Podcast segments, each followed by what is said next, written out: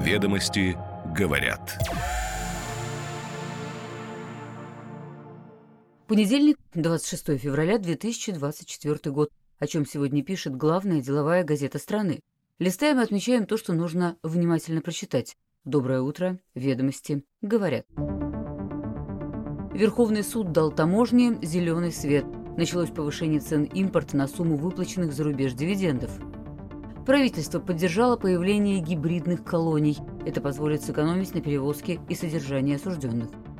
917 миллиардов на доставку продуктов. Россияне охотно платят за сервис, но из-за сбоев в работе курьеров растет и самовывоз. Антимонопольные службы могут отдать контроль за доступом операторов связи в дома, чтобы усилить конкуренцию и исключить коррупцию. Порт Усть-Луга серьезно нарастил перевалку угля, и это на фоне проблем с вывозом топлива через южные порты страны. Ведомости говорят. Таможенные органы начали кампанию по проверке импортеров на предмет занижения цены ввезенных товаров на сумму выплаченных за рубеж дивидендов. Ведомостям рассказали об этом консультанты и юристы. Представитель таможенной службы подтвердил, что инспекторы проводят такие проверки с августа. Согласно Таможенному кодексу ЕАЭС, дивиденды, в случае, если они не связаны с ввозимыми товарами, не включаются в их таможенную стоимость. Но в конце 2022 года Верховный суд вынес решение по делам Шанель, Пулленбер СНГ, Бершка СНГ, где признал за Федеральной таможенной службой право учитывать такие перечисления при оценке таможенной стоимости ввезенных товаров. Служба вправе доначислить пошлину, если есть признаки первоначального снижения цены импорта относительно рыночных значений. Массовые проверки компаний начались прошлой осенью, и в этом году запросов от бизнеса на их сопровождение стало больше. Юристы полагают, что интенсивность таможенных мероприятий будет и дальше расти. Собеседник из Федеральной таможенной службы, в свою очередь, уточняет, что с августа по январь в бюджет страны уже дополнительно перечислено более 4 миллиардов рублей. Проверочные мероприятия организованы в отношении ряда импортеров со стопроцентными иностранными инвестициями, которыми осуществлялся вывод из России значительных сумм на основании решений о распределении дивидендов. Ведомости говорят, как складывалась судоприменительная практика, а первые попытки увеличить таможенную стоимость ввезенных товаров за счет дивидендов предпринимались еще с 2012 года, и где Верховный суд увидел риски манипулирования элементами стоимости товара. Речь, в частности, о ситуациях, когда идут закупки по заниженной цене с целью сэкономить на таможенных платежах, оставшаяся часть цены перечисляется иностранному продавцу из прибыли от реализации под видом дивидендов. Юристы допускают, что практика включения дивидендов в таможенную стоимость товаров используется как дополнительная мера по пресечению вывода капитала и отмечают, что в фокус внимания попадают все сделки, совершаемые внутри международных групп компаний.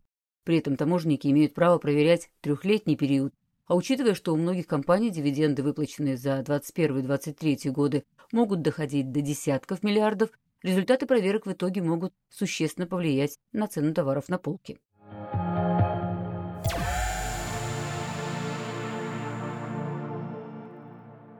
Правительственная комиссия по законопроектной деятельности одобрила поправки Минюста, предполагающие создание в уголовно-исполнительной системе учреждений объединенного типа. К ним относят исправительные колонии, в которых сделаны изолированные участки с разными видами режимов, а также участки тюрьмы и следственные изоляторы. Ведомости ознакомились с сопроводительными документами к проекту. Появление подобных учреждений предусмотрено концепцией развития уголовно-исполнительной системы до 2030 года – Глава Минюста ранее докладывал президенту, что первое учреждение, объединяющее исправительные колонии и следственный изолятор, проектируют в Калужской области. Цена вопроса – 12 миллиардов рублей. Аналогичные проекты планируют к 2027 году в Улан-Удэ и Чите. Стоимость каждого из них оценивалась в 20 миллиардов. Эксперты поясняют, что объединенные учреждения нужны, чтобы сэкономить на колоссальных расходах по этапированию осужденных из СИЗО. Кроме того, они помогут избежать длительных перевозок, Зачастую автозаки даже по Москве перемещаются в течение 5-6 часов. Для реализации пилотного проекта будут использованы земельные участки вблизи городов, что позволит перенести учреждения уголовно-исполнительной системы за пределы населенных пунктов, но до них будет удобно добираться за счет близости автодорог. Объекты также будут включать залы судебных заседаний, офисы для прокуратуры, адвокатуры и общественных наблюдательных комиссий.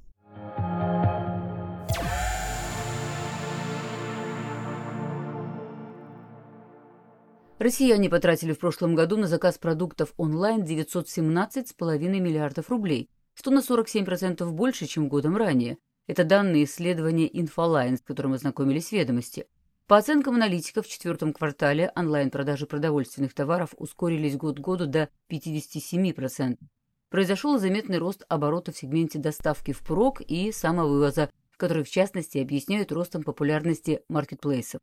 Подстегивает самовывоз также промоакции и бонусы, рост онлайн-заказов алкогольной продукции и дефицит курьеров. Их зарплаты выросли за год, по данным HeadHunter, на 30-40%, что удорожает доставку, особенно быструю. Теперь даже игроки экспресс-сегмента, такие как Яндекс.Лавка, заявляют о планах тестировать самовывоз из дарксторов. А некоторые игроки и вовсе свернули доставку. Свой интернет-магазин, к примеру, закрыл Мираторг. Ведомости говорят и как чувствуют себя другие участники рынка, в частности в Озоне, тоже фиксируют рост заказов продуктов через каналы самовывоза.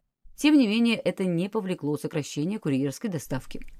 В Инфолайн полагает, что самовывоз будет развиваться и дальше, но и экспресс-доставка будет расти за счет лояльных покупателей, готовых платить за скорость.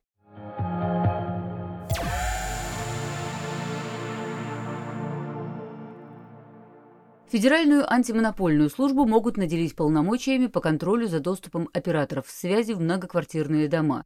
Это прописано в проекте постановления правительства, подготовленного Минцифры. Ведомости говорят, что сейчас управляющие компании сами устанавливают плату за доступ провайдеров в подъезд, что зачастую приводит к завышению тарифов. Подготовленный документ, по сути, правила взаимодействия операторов связи с управляющими компаниями, регламентирующий порядок монтажа, эксплуатации и демонтажа сетей на объектах общего имущества домов. Также в проекте говорится, что управляющие компании не вправе брать плату за доступ оператора связи к таким объектам. Эксперты полагают, что контроль со стороны ФАС будет способствовать более прозрачной и справедливой конкуренции, но в документе должно быть прописано право жильцов на основании решения общего собрания демонтировать установленную в доме систему связи, если ее качество их не устраивает. В 22 году в Госдуму был внесен так называемый закон об отмене телеком-рабства. По словам его соавтора, главы Комитета по информполитике Александра Хинштейна, документ позволит операторам связи устанавливать свое оборудование в подъездах жилых домов без решения общего собрания собственников. Сейчас, согласно жилищному кодексу, для этого необходимо, чтобы «за» были две трети собственников помещений. Но к законопроекту были вопросы, поэтому его заморозили до весны текущего года.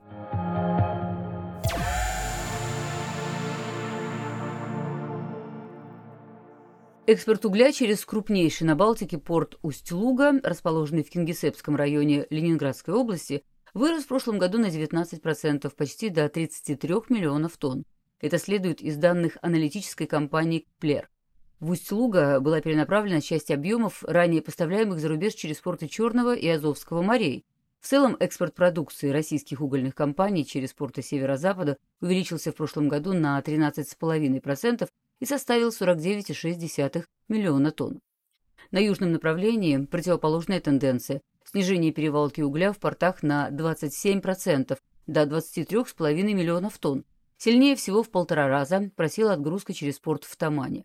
Поставки угля на экспорт через морские терминалы на Дальнем Востоке изменились на символические 0,4%, фактически оставшись на прошлогоднем уровне, но это самые большие объемы – 98,2 миллиона тонн.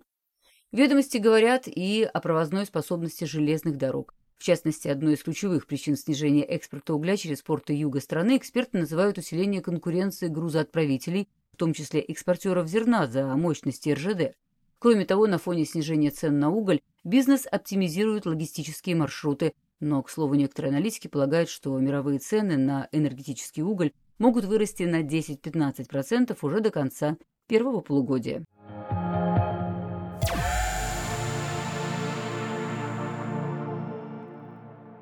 Объем легальных ставок на результаты спортивного события в России в прошлом году вырос до 1 триллиона 200 миллиардов рублей. Это скачок сразу на 40% в сравнении с 2022 годом. Весь этот денежный поток проходит через единый центр учета переводов ставок букмекерских контор и тотализаторов, управляет которым небанковская кредитная организация «Мобильная карта». С четвертого квартала 2021 года и по началу 2024 Центр перечислил на поддержку отечественного спорта свыше 32 миллиардов рублей. Председатель правления НКО Елена Шейкина в интервью «Ведомостям» рассказала, какие ставки делают игроки, чего не хватает букмекерскому рынку для развития и как надо спасать клиентов от игромании. «Ведомости говорят».